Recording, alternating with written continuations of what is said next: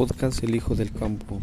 Este es un podcast para todos aquellos que creen que pueden hacer grandes cosas aunque parezcan imaginarias.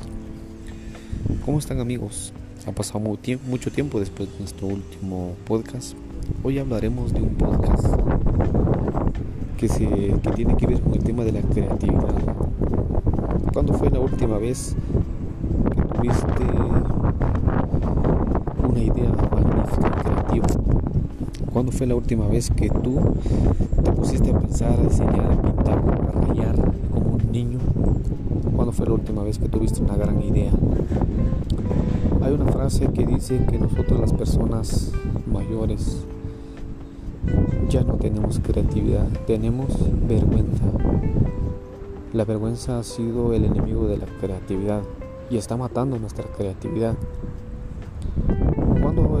¿Cuándo fue la última vez que tú pintaste algo, dibujaste algo, coloreaste algo?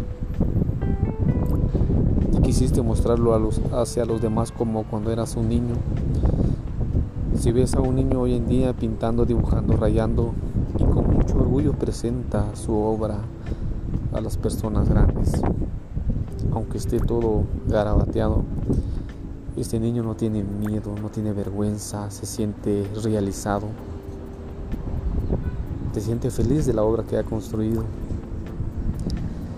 Pero nosotros, las personas mayores que hemos crecido, nos da vergüenza crear, nos da vergüenza idear, nos da vergüenza ser creativos. Creemos que hacer el ridículo es algo que no debemos hacer, matamos nuestra creatividad solo por el, por el hecho de tener vergüenza. La vergüenza ha sido un mal que ha matado la creatividad de muchas personas. Por eso muchos sueños se han terminado, muchos proyectos nunca se han realizado. Por eso muchas personas han dejado sus sueños por un lado. Amigo, amiga, ¿has dejado de ser creativo? ¿Has permitido que la vergüenza te domine? ¿O crees que la creatividad en ti puede volver a renacer? La vergüenza ha sido la amenaza de la creatividad.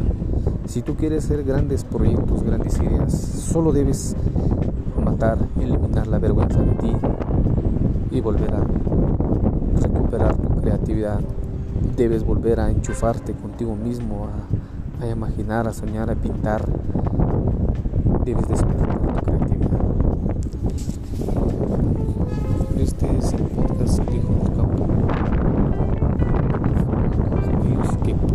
pueden hacer grandes cosas, aunque parezcan imaginarias.